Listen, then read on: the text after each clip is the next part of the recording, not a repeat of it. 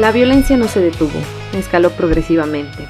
Comenzó con insultos sarcásticos para posteriormente agredir, con insultos racistas y homofóbicos acompañados de ataques físicos. Nos arrojaron frutas, huevos, envases de agua, comida y otros líquidos, así como papeles incendiados y también cartuchos usados de los petardos que explotaban constantemente.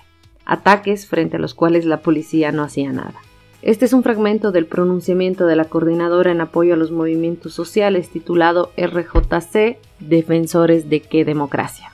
Bienvenidas una vez más a este nuevo episodio de La Pulga. Si te pica, ráscate. Este nuevo episodio vamos a hablar de un tema durísimo en las pasadas semanas. Tiene que ver justamente con la violencia, el despliegue de violencia de la resistencia juvenil Cochala.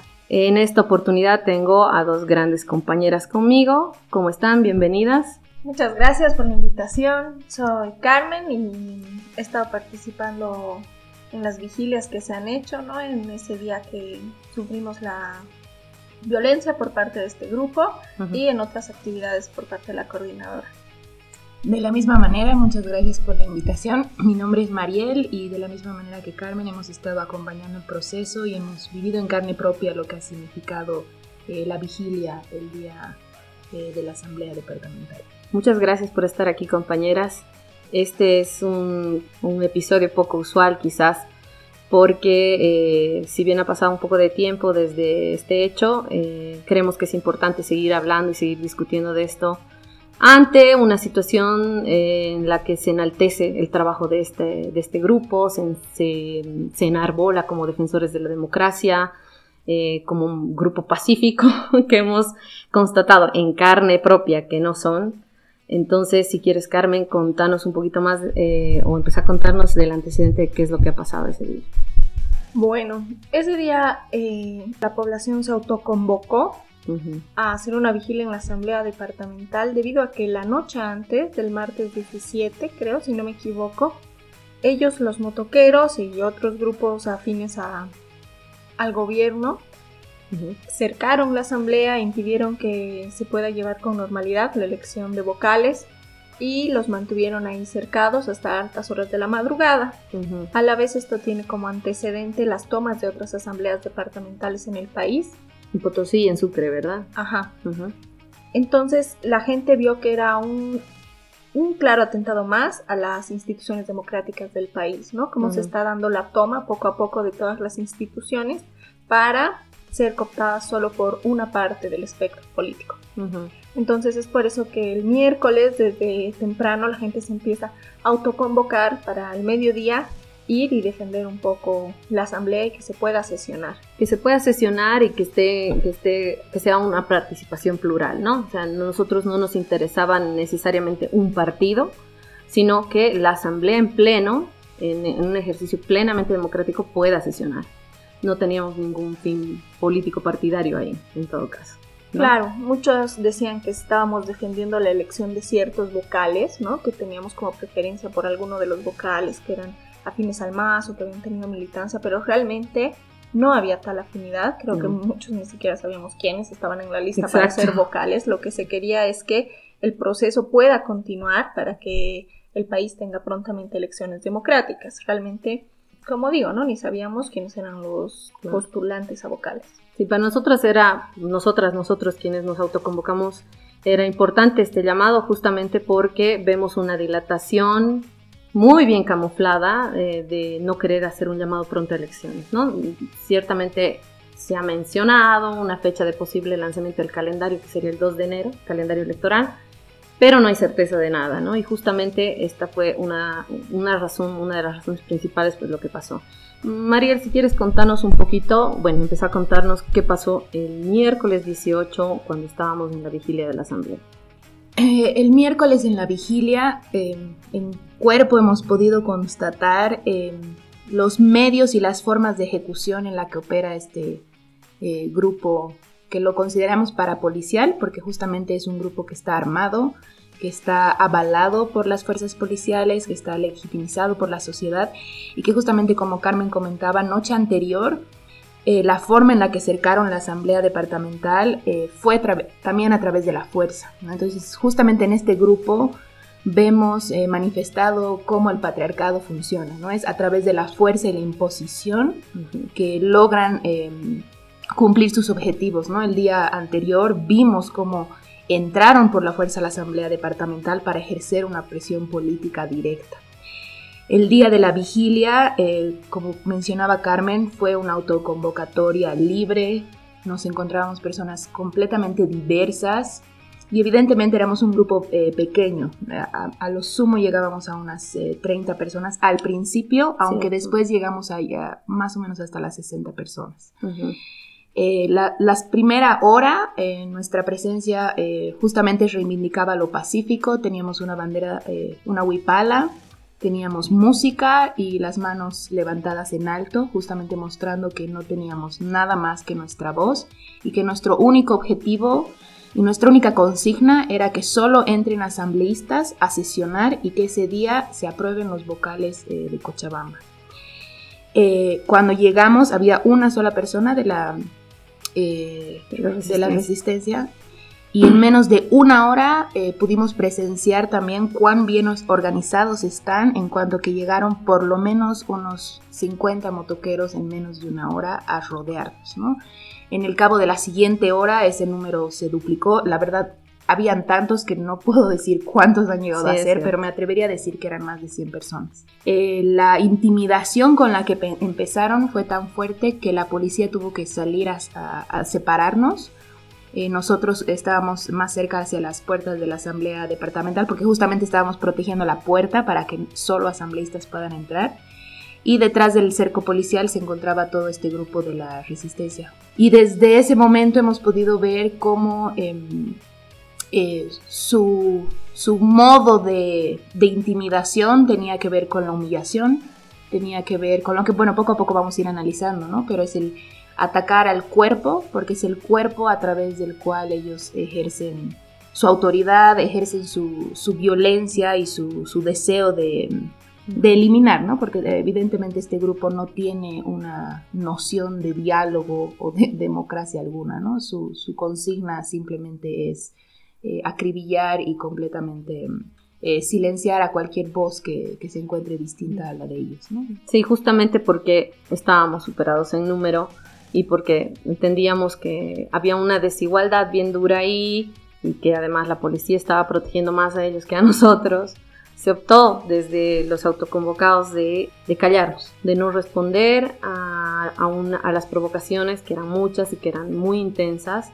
Se optó por eh, utilizar solamente la música como recurso, evitar en todo caso, como, como decía, responder a los insultos, haciendo un esfuerzo terrible porque la intensidad de lo que hemos escuchado y lo que hemos vivido no ha sido poco, ¿no, Carmen? Creo que es importante recalcar que ante nuestra única consigna, que era lo que dijo Mariel, ¿no? que no entre nadie más aparte de los asambleístas y que puedan salir los vocales de Cochabamba, ellos iban con dos claros objetivos, que era sacarnos de ahí, ¿no?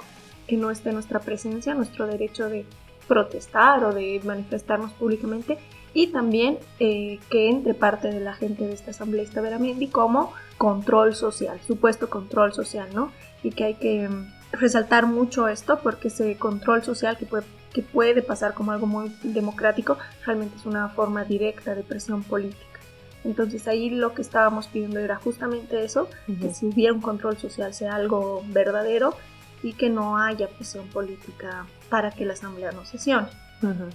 Y después de eso fue progresivo, ¿no? Como dijo Mariel, fueron llegando de a poco y al principio estábamos como nosotros en la acera pegada a la asamblea departamental y ellos se iban poniendo en la acera contraria, la acera norte, y ahí nos empezaban a decir cosas. Primero, haciendo referencia claramente a, al masismo, ¿no? Como, como, que es un insulto ser masista y otros que hediondos o otras cosas que cada vez iban más hacia la dignidad de las personas, hacia claramente hacer mella en tu integridad moral, en tu integridad hasta física. Y de ahí poco a poco, como lo fueron diciendo ante la no respuesta por parte de nosotros, iba escalando, ¿no? Porque yo creo que lo que tenían en mente era intimidarnos hasta tal punto, hacer tanta presión que nosotros nos retirásemos. Y al retirarnos claramente había el peligro de ser atacados mucho más directamente físicamente. Entonces, poco a poco va escalando, ¿no? La violencia junto a la cantidad de gente. Van llegando tanto hombres motoqueros como mujeres motoqueras, que yo creo que es muy importante hacer énfasis en este hecho de que el grupo también tiene muchas mujeres, pero mujeres que no es como parece en este tiempo, ¿no? Que por tener una mujer presidenta, que porque esté la presencia de una mujer en un lugar ya es igualitario o incluso feminista, ¿no? Mujeres que muchas veces se ponen en el papel estructural de un macho que realmente reniegan de lo que viene siendo la posición de lo femenino como algo estructural, no como algo eh, físico, y se ponen completamente en la posición estructural de un macho y empiezan a atacar desde esa posición a los otros cuerpos, a las otras personas. incluso, incluso repitiendo los mismos insultos que sus compañeros vertían, eh, en la misma acción de violencia, tanto hacia mujeres del grupo que se había autoconvocado como a los compañeros varones, ¿no? Sí, em, es cierto, la, violencia ese día escaló y escaló progresiva y sorpresivamente rápido. ¿no? En una primera instancia, como, como contaba Carmen, era, era una cosa de resaltar que si somos hediondos, que si somos masistas, todos estos elementos, que si somos cholas, cholos, para mellar y para hacer, eh, bueno, estos discursos clasistas que tienen este tinte de, de migrar a las personas desde el lugar que vienen, ¿no? Pero esto escaló algo más jodido, algo mucho más, más grave que claro, que es importante resaltarlo, que es justamente la amenaza de violación, ¿no? Las amenazas de violación descritas al mínimo detalle a las compañeras que estaban ahí. En un momento en el que el cerco, bueno, eh, que nos había acercado a la policía, digamos, nos había dividido para que no haya enfrentamientos físicos entre unos y otros, muchas de las compañeras, entre ellas ustedes, formaron parte de un cerco pacífico, tomadas de las manos, dando la espalda para evitar justamente que haya más, mayores ataques. Y esto eh, para nada impidió que igual sean objetivo de, esta gente y de los insultos de, estas, de este grupo, hombres y mujeres. Y, no solo los insultos, sino también violencia física, ¿no? Sí, justamente como ya se ha ido describiendo, ¿no? Para ese punto todas las compañeras decidimos agarrarnos de las manos y de alguna manera formamos un círculo, ¿no? Un círculo que nos dio también mucho temple y fortaleza común. Hubo una una suerte de ejercicio espontáneo, colectivo, muy apasionante entre nosotras, porque como lo mencionaron anteriormente, fue muy rápida nuestra comprensión de que teníamos que optar otra estrategia, que la respuesta solo nos iba a llegar a este callejón sin salida del enfrentamiento y de una manera colectiva y muy bien articulada decidimos optar por esta política del silencio y no responder. A lo sumo de rato en rato un poco de música, pero muy poco porque la policía igual eh, nos, eh, nos, hacía entender que la música era en ese momento muy peligrosa y que no debíamos eh, hacer escuchar nuestra canción de Mercedes Sosa.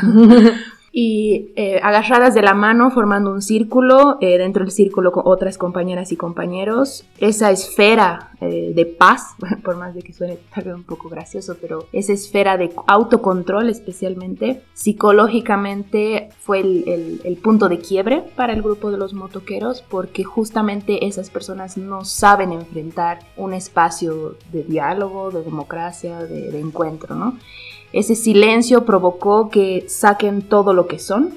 Como bien lo mencionaba Carmen, eh, la avanzada progresiva fue muy fuerte desde los, eh, la agresión que pasaba por el racismo, por cuestiones de clase, escaló ya a atentar nuestros cuerpos. ¿no? Todas las compañeras y compañeros que estuvimos ahí Em, recibimos las amenazas directas de violación. En lo personal, por ejemplo, hubo un momento en que una persona, no sé quién de atrás, me jaló la trenza, me hizo caer al suelo. Eh, otras compañeras igual que se han recibido golpes. Y, es muy importante rescatar igual lo que mencionaba Carmen, ¿no? De que estamos hablando de una cuestión estructural donde no solo son los hombres en, esta figura de macho, ¿no? Sino es justamente como ella muy bien describía, son las mujeres que encarnan ese rol dentro del patriarcado que es a través de la fuerza, a través de la intimidación, es que ejercen su control, ¿no? Entonces, em, era muy igual eh, impresionante cómo iban eh, queriendo humillar persona por persona, ¿no? Era como que tenían un objetivo y empezaban a atacar, a atacar. Si no lograban quebrar a esa persona, pasaban a la siguiente, ¿no? Y en todo ese paso de, objetivos, porque éramos sus objetivos, en algún punto todas las agresiones eran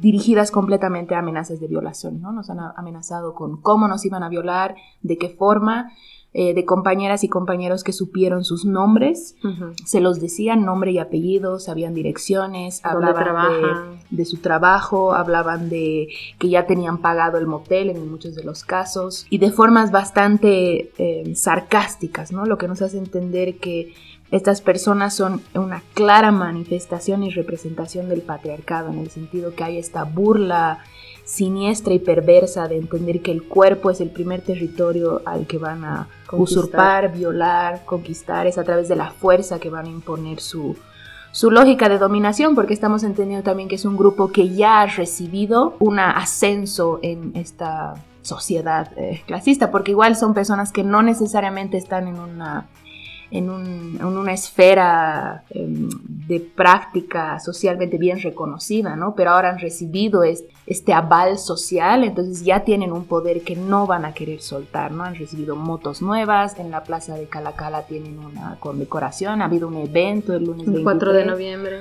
un evento de reconocimiento a su heroísmo, ¿no? Entonces ahorita están protegiendo esta, este poder alcanzado y el día de la vigilia hemos entendido que ellos van a, para defender ese poder alcanzado, justamente van a utilizar la fuerza, la amedrentación y tristemente sabemos que la amenaza de violación no es solo verbal porque muchos de ellos sabemos que tienen casos abiertos por violación, por apuñalamiento, ¿no? O son personas que sí están directamente involucradas en actividades ilícitas dentro de Cochabamba, en lo que tiene que ver trata de blancas, en lo que tiene que ver prostitución y en lo que tiene que ver con mercado negro de, drogas.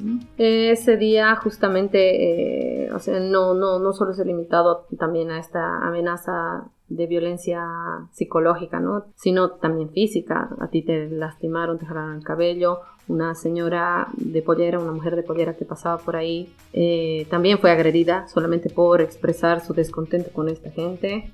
Otra compañera investigadora fue golpeada igual solamente porque se acercó a ver qué estaba pasando, en un afán de solamente saber qué estaba pasando con sus compañeros que estaban ahí, con sus compañeras, nada más. Y así mucha gente, ¿no? O sea, no se ha dejado pasar una sola muestra de solidaridad hacia el grupo, que éramos un grupo de 30 personas eh, que estábamos acorralados. La policía no ha dejado pasar. Este es un detalle que también tenemos que conversar porque es terriblemente doloroso y peligroso, pero principalmente peligroso. Y es que eh, nosotros, nosotras, nosotros pudimos ver de primera mano cómo la policía actuaba en, cooperación con estos grupos. ¿no? se saludaban, se daban la mano, en los momentos en los que más nos tiraban basura, más nos golpeaban, etc.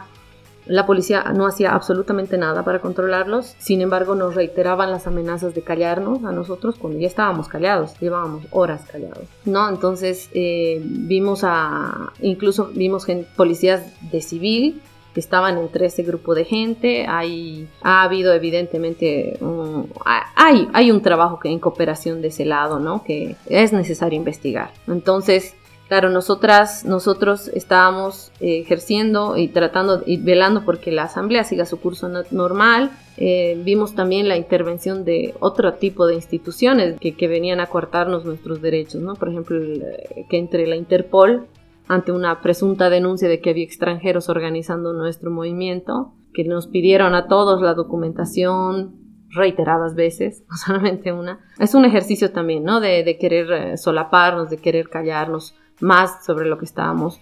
Un intento también de eh, querer eh, llevar para proteger a uno de nuestros compañeros, sacarlo de la vigilia, pero nosotros no teníamos certeza de que lo fueran a llevar a buen recaudo o dónde lo iban a llevar, entonces se decidió colectivamente que eh, era mejor que permanezca ahí con nosotros para que nos podamos retirar en conjunto, ¿no? Yendo ya hacia el final de la tarde, la policía hizo un esfuerzo de tratar de acompañarnos dos cuadras más allá de la asamblea para proteger nuestra integridad, pero yo no sé si ustedes tienen la misma percepción, pero yo, yo creo que sí, pero a mí me ha parecido que ha sido más un, una, una puesta en escena de, parte de la policía, ¿no? Porque prácticamente en la, en la, intersección de la calle España y Heroínas nos han, nos han entregado, nos han entregado a los motoqueros, nos han entregado a la violencia, y no es algo que nos inventemos. Hay a, uno de nuestros compañeros lo han golpeado durísimo, a una, una, compañera le han reventado un petardo en el cuello, estaba quemado y estaba sangrando. hay otro compañero que lo golpearon hasta hacerlo sangrar, de eso pueden encontrar fotos y videos en redes sociales, eso está ahí. Pero yo, yo tengo esa percepción, ¿no? Ese, todo ese afán, todo ese mecanismo de, haber, de, de hacernos creer que nos iban a resguardar hasta cierta zona, en realidad ha sido como ir y dejarnos a la deriva entregarnos como, como presa ahí, ¿no? Al final, ya que nos estábamos viendo que se tomó la decisión de retirarse colectivamente, justamente porque no había seguridades de que cada quien se pueda retirar, porque la amenaza era muy clara, sobre todo si sabías que saben tu nombre, que sabes quizás hacia dónde vas, porque te han dicho dónde vives, etc. Nos queríamos retirar colectivamente hacia la plaza principal y se habló según con la policía para que pudieran acompañar, escoltar un poco, ¿no?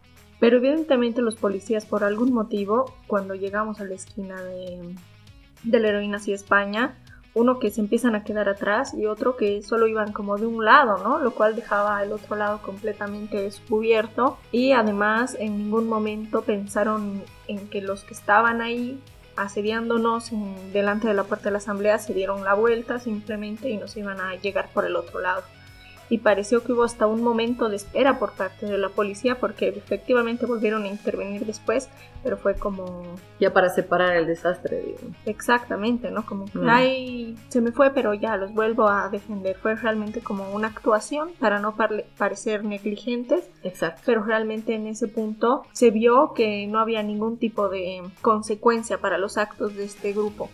Porque desde que estábamos ya asediados con el cerco policial y los motoqueros afuera, ellos tenían petardos, ellos nos lanzaban cosas, etcétera, cosas que si nosotros hubiéramos hecho en algún momento, imagínate, sacar un petardo, hubiéramos estado ya arrestados. Arrestados, nos, además que cada rato pedían revisar mochilas, etcétera, ¿no? Y en varios videos que también pueden encontrar en las redes sociales se ve cómo están disparando directamente con los petardos hacia donde está la gente. Entonces, ¿por qué? No es solo que cuando por fin decidió entrar la policía, entró como a separar, pero en ningún momento la policía eh, los confronta de alguna manera, ¿no? Ni en ese momento donde ya vuelve a entrar la policía, entra y, no sé, arresta, por lo menos les quita los petardos, nada en ningún momento, ¿no? Solo es como para que no pase a mayores, según yo, qué sé yo, pero sobre todo eso, como para no parecer negligentes, pero realmente se nos dejó en manos de esta gente y ellos realmente a este compañero que pegaron ya lo tenían ubicado. Ellos también tenían objetivos claros que va a romper el movimiento, ¿no? Porque ellos piensan en su cabecita que uno es el que lidera y si acaban con ese ya se acaba todo, ¿no? Entonces yo creo que hay que tener cuidado realmente con cómo operan estos grupos, porque no, no, como decía Mariel, no solo la palabra, no solo la amenaza, sino que realmente muchos de ellos tienen antecedentes de cometer muchas de estas acciones. también tienen el tema de la impunidad de hacerlo, ¿no? O sea, ante tanta barbarie que ha pasado ese día, que hemos podido eh, ver, es, es obvio que, que ellos están actuando con impunidad. Sí, creo que es importante que hagamos un apunte también en entender que la policía ha sido el elemento clave para todo lo que son los conflictos que vive Bolivia desde el 20 de octubre, ¿no? El motín policial fue el que al final determinó lo que para una parte de la población se llama gobierno de transición y para otra llamamos golpe de Estado, ¿no? Entonces, el día de la vigilia eh, hemos podido ser testigos directas de esta alianza, ¿no? De la policía con un grupo, eh, por, por, lo cual lo llamamos grupo parapolicial, altamente peligroso, ¿no? Porque antes de este momento histórico, los motoqueros era eso, eran eh, personas que se movían en esta parte subterránea de la ciudad, la, ciudad de la noche, la ciudad de las discotecas, de todo lo que no se ve en el día, ¿no? Y de pronto en la post elecciones se empieza a armar esta suerte de grupo que en su momento lo llamaron los seres de la democracia, pero ahora los llamamos el grupo para, para policial, que justamente ha sido una estrategia, no, no ha sido espontáneo, sabemos que ha sido algo planificado, y es esta alianza de la institución policial con este grupo altamente peligroso que sirve para justamente intimidar, para justamente em, además generar un doble discurso, ¿no? Porque el discurso que manejan los motoqueros es que ellos son los víctimas, sí. de que todos los grupos que tienen una opinión distinta, sean o no masistas, son los terroristas, son, violentos. Cuando en realidad es completamente lo inverso, ¿no? Son ellos los que están armados, son ellos los que están con púas, son ellos los que están con petardos, son ellos los que tienen los antecedentes. Y esta alianza policial, primeramente no nos tiene que extrañar, porque justamente la policía ha sido esa pieza clave para que se desarrolle todo lo que está pasando en Bolivia. Y la policía, desde una lectura quizá eh, más feminista, sabemos que nunca ha estado de nuestro lado, ¿no? La policía aquí en Bolivia, vamos a hablar del caso local Cochabamba, eh, siempre ha eh, dejado impune a los violadores policías que se encuentran en sus filas. La policía siempre ha generado esta protección de las burguesías siempre ha generado la protección de las mafias y la policía para muchas nunca ha sido nuestro, nuestra aliada o nuestra amiga, ¿no? Entonces el día miércoles ha sido de alguna manera el poder verles de frente, dándose los puños con, con los de la resistencia juvenil Cochala en una muestra ya como sin vergüenza, ¿no? A, luz del día, con toda impunidad, eh, un grupo completamente delincuencial con un grupo supuestamente institucional serio, eh, mostrándose lo que son, ¿no? Aliados, que también podemos entenderlo desde una mirada de, entender el patriarcado, así funciona el patriarcado, ¿no?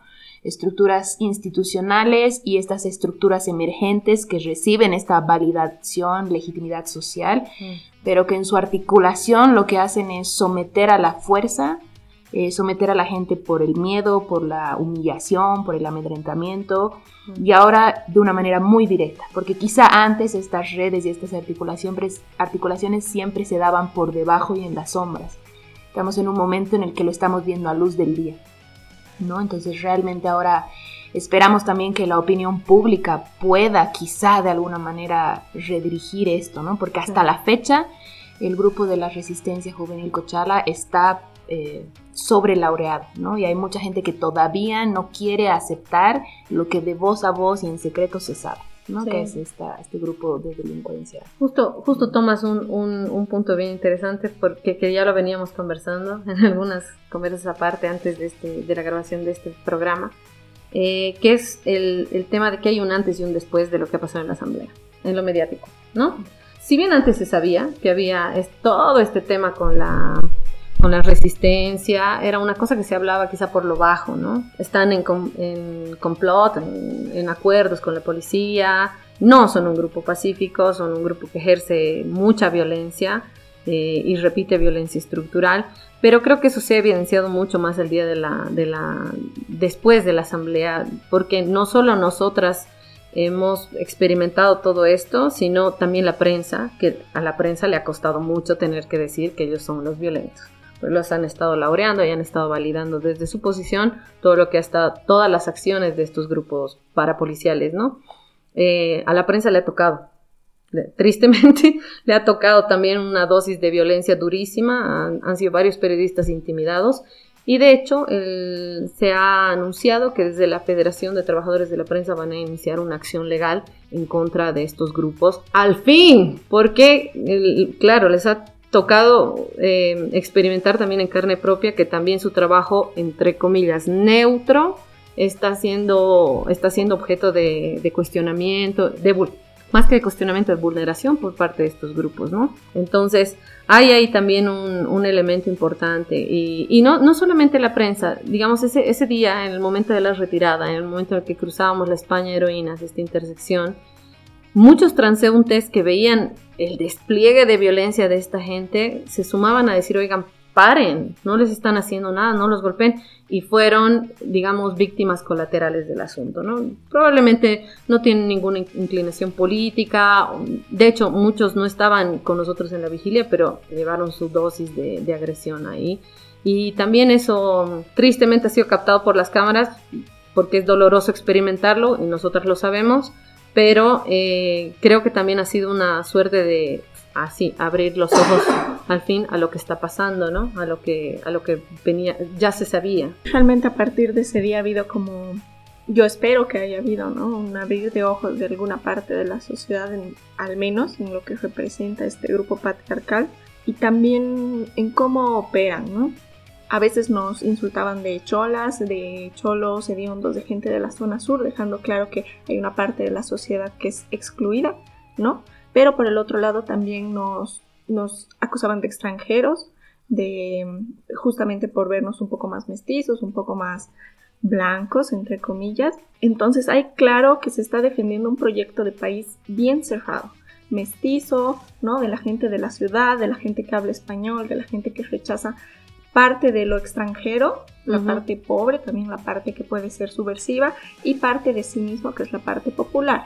Entonces hay que tener claro que aunque ellos pongan, hayan vuelto a enarbolar eh, la huipala, hayan enarbolado el patujú, lo que se está defendiendo es un proyecto de país bien cerrado, de lo mestizo, de lo masculino, de lo blanco, ¿no? Pero que a pesar de eso, todos los que estamos ahí somos muy diversos y que vamos a seguir ahí, ¿no? Que no se, nos que no se puede esperar que desaparezcamos porque lleven a migración o porque nos tiren huevos, que a pesar de que ese sea el proyecto de país que ellos quieren lograr, ha habido un cambio histórico en Bolivia que no es obra del MAS, ha sido obra de, un proceso histórico justamente de los movimientos sociales muy grandes y que va a tomar falta más que unos motoqueros para que eso desaparezca, ¿no? Que eso es lo que ellos quieren hacer, atacando directamente a los cuerpos, atacando directamente a la diversidad, pero ahí estamos. Correcto.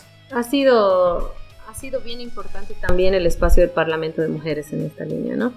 Porque lamentablemente ha pasado eh, en las primeras publicaciones de la prensa después de lo acontecido el miércoles 18 de diciembre. Era un poco triste y, no sé, yo digo penoso. Eh, ver publicaciones de la prensa en la que al grupo que estábamos haciendo la vigilia pacífica nos representaban o nos limitaban como a seguidores del MAS, ¿cómo es? Partidarios del MAS, gente de la zona sur, sin hacer un esfuerzo mínimo de preguntarnos quiénes éramos, porque la prensa nunca nos preguntó. Preguntó a todos los demás, menos a nosotros, quiénes éramos. Entonces, creo que eh, Mario leyó el, comunicado que sacamos desde la coordinadora, eh, relatando lo que había acontecido. Y en este caso, la, la violencia era demasiado palpable, era demasiado obvia, era imposible tapar el dedo con el sol con lo que ha pasado y había que hacer la denuncia correspondiente. Muchas estábamos muy amedrentadas, muy dolidas, porque claro, si bien en muchos casos no nos habrán dado de puñetazos en la cara o en el estómago, que nos tiren basura, yo recibí una patada al salir del, lugar. Yo recuerdo que al día siguiente sentía mi cuerpo todo magullado y también por el peso emocional, ¿no? No er, era mucho lo que cargábamos, pero agarramos fuerza para decir y denunciar las cosas públicamente y hacer también un llamado a que eh, eh, evidentemente eh, lo que decía Carmen, todo este, todo este aparato, todo este despliegue de la resistencia cochala es la muestra más clara de, machismo, de patriarcado de este gobierno ¿no? Es la, prueba más palpable. Evidentemente, ¿no? El, entender que el Parlamento que surge a, a convocatoria de Mujeres Creando en la Paz eh, personalmente yo reivindico mucho eh, el espacio como tal, entendiendo que en una mm, suerte de repetición histórica, el Parlamento en un momento en La Paz se abre como abramos un espacio otro, completamente distinto que salga del formato de las palestras, de las lógicas patriarcales del propio Estado y abramos un espacio para hablarnos entre mujeres, ¿no? Y de ahí se han venido armando parlamentos en La Paz, en Santa Cruz, Sucre, Cochabamba. De hecho, el primer parlamento en Cochabamba fue ese espacio eh, primeramente sin censura, pero eh, evidentemente quienes estamos ahí vimos esa gran diversidad de opiniones en las cuales quizá muchas opiniones todavía se encontraban bajo los efectos de la doctrina del shock, bajo el no saber dónde posicionarte en este tablero de ajedrez. Eh, esto que ha tardado a muchas compañeras quizá el, el entender qué nos está pasando, ¿no? porque ha sido un proceso muy rápido, muchas compañeras disidentes del MAS con una una radical legitimidad del por qué han trabajado o han, se han posicionado políticamente, especialmente en las últimas dos gestiones del MAS. ¿no? Eh, pasa lo del miércoles, la, este es que amedrentamiento igual me parece muy poco, ¿no? Este, esta, violencia eh, física y psicológica tan brutal que hemos recibido, que para el Parlamento del día siguiente el discurso dentro del Parlamento cambió mucho más fuerte. Personalmente he visto muchas compañeras tomar la palabra de una forma mucho más categórica, entendiendo además justamente esta lectura patriarcal, ¿no? En el que justamente eh, se te puede dar una, amplitud y, entender la, la, dimensión de cómo, cuáles son las lógicas psicológicas, cómo opera el poder, ¿no? Eh, evidentemente nosotras tuvimos la oportunidad de hacer lectura a nuestro pronunciamiento haciendo una denuncia pública y de esa manera también agradecer que el Parlamento fue un espacio en el que pudimos, fue el primer espacio en el que pudimos hacer la denuncia completa, ¿no? Y entendiendo que ahorita estamos bajo un cerco mediático que aunque los eh, compañeros, compañeras y compañeros de prensa se hayan pronunciado, sabemos que lo van a hacer en los límites del cerco, ¿no? Exacto. Eh, entonces en ese sentido el Parlamento aquí en Cochabamba ha tenido este segundo momento de ya eh, eh, ser un espacio de, completa denuncia, ¿no? de completa eh, posibilidad de, decir y enunciar las cosas tal como son en la realidad. ¿no? Evidentemente es un espacio que está libre de partido político y libre, digamos, de una articulación dirigida hacia un objetivo, pero esperemos que hacia, hacia adelante el espacio sea también un espacio en el que podamos articular más eh, considerando eh, lo que aún no sabemos qué, va a pasar en, los siguientes, en las siguientes semanas y cómo se va a armar el ambiente, eh, si es que es preelectoral o si es que es prorrogación de, este gobierno de facto. después de, de, los hechos del miércoles 18 tuvimos una segunda vigilia en la puerta de la fiscalía. Ahí nuevamente hicimos muestra de que nuestra, nuestra intención para nada es de confrontar, de confrontación. Es una, son acciones que nosotros tomamos de manera pacífica, nos unimos a partir de la música, a partir de los cantos, para apoyar o, o defender algunas causas, ¿no? Nuevamente creo que era otro de, los ataques de este gobierno a las instituciones democráticas, a las instituciones establecidas para tenerlas todas bajo su poder, ¿no? Luchando contra un poder institucional totalitario, quiere volver a llegar a tener la misma hegemonía, ¿no? Entonces fue una defensa ante lo que es la Defensoría del Pueblo, que también ha sido un actor clave desde los últimos enfrentamientos que hubo en Cochabamba, con, en Sacaba, etcétera, porque fue uno de los pocos instituciones que llamó a las cosas por su nombre un poco en el momento, ¿no? Masacre. Ajá, exactamente. Entonces eh, se dio ahí la vigilia porque se están dando acusaciones contra el defensor del pueblo. El cumplimiento de su deber a ellos no les pareció que iba por donde ellos querían, ¿no? Exacto. Entonces, nuevamente no era una consigna partidaria, no se iba con más que que se haga justicia verdaderamente, que, que sobre todo no hagan lo que quieran sin que sea visible, ¿no? Darle visibilidad a ese momento que estaba teniendo el defensor del pueblo. Y como tú dices, se fue completamente pacíficamente, solamente cantando, estando ahí. Y ahora que no fueron los de la resistencia, justamente porque quedaron muy mal parados, se vio que cuando ellos no van, no pasa nada.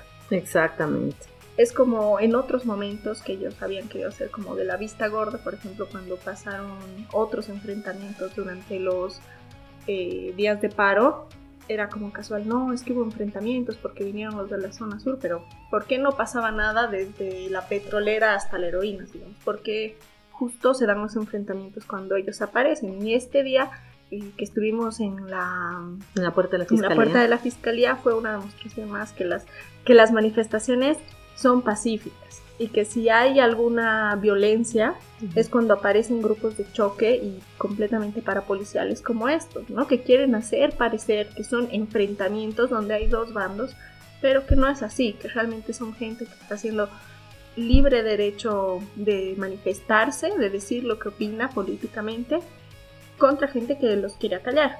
Exacto, en esta oportunidad igual nos, eh, nos congregamos nuevamente autoconvocados, autoconvocadas, con eh, personas de la zona sur, personas de la zona norte, distintas coordinadoras, otras organizaciones, no bajo el paraguas de una sigla política, sino como, como bien lo explicabas, para, para defender, para, para que esto, este acto, esta, esta denuncia que está recibiendo el, defensor, sea un acto público, pues, y no sea manipulado en favor de unos nada más. Ese día eh, pues, estuvimos haciendo la vigilia ahí.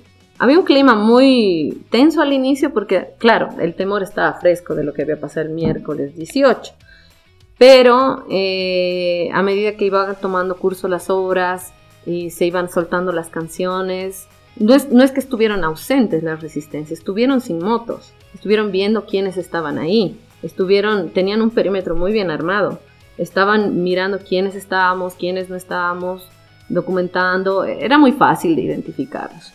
Pero no caímos frente a esa provocación.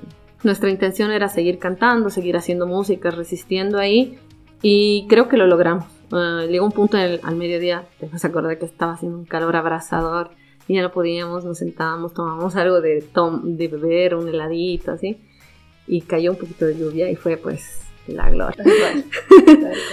y eso nos dio un poquito más de energía, entonamos más canciones, y creo que, como bien lo dice Carmen, eh, ese día se evidenció que nuestro trabajo, nuestra, nuestra resistencia es pacífica, porque no hubo ningún tipo de enfrentamiento, ¿no? Exactamente. Aprovechando, voy a hacer igual un par de apuntes. Como mencionabas, eh, que el grupo de resistencia juvenil Cochala ha recibido esta pseudo instrucción de ex militares. Y tal cual, ¿no? Hemos podido constatar que sin sus motos, un poco más camuflados, hicieron un perímetro de, de, toda la vigilia eh, pero esta vez eh, coordinadora del norte, coordinadora del sur, coordinadora eh, del centro. Del centro. nos encontramos congregadas, esta vez superábamos en número nosotras y nosotros. Y quienes hicieron cuerpo físico del lado de la resistencia eran a lo sumo cinco personas, ¿no? Y fue muy, muy, muy simbólico el momento en el que les dijimos, acuérdense, cuando la escena era al revés, cuando ustedes eran más que nosotros, acuérdense todo lo que nos han hecho. Todos los insultos, todos los huevos, todos los golpes, todos los jalonazos y todas las amenazas de muerte y violación. Ahora que es al revés, miren, no les estamos haciendo nada. Entonces ha sido muy simbólico que en una semana se pueda dar eh, el mismo escenario con los eh, actores al revés. Esta vez nosotras éramos más, ellos eran menos. ¿Y cuál fue el resultado? Una vigilia completamente pacífica en el que evidentemente habían las consignas fuertes, en el que estábamos mostrando nuestra profunda solidaridad con el defensor del pueblo, a quien reconocemos su trabajo de enunciar que lo que pasó en Guayani ha sido una masacre y él cumplió su deber constitucional a la hora de entender que en ese lugar no se estaba dando enfrentamiento entre civiles, se, daba, se estaba dando un ataque de fuerzas militares contra una población, ¿no?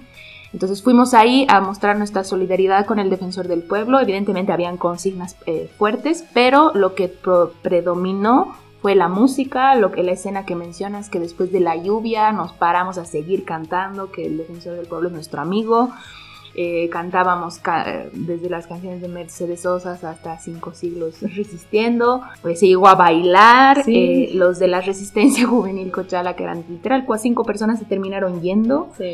Y pudimos esperar hasta que el defensor del pueblo salga de hacer sus declaraciones y lo, acompañamos hasta que pueda eh, resguardarse, ¿no?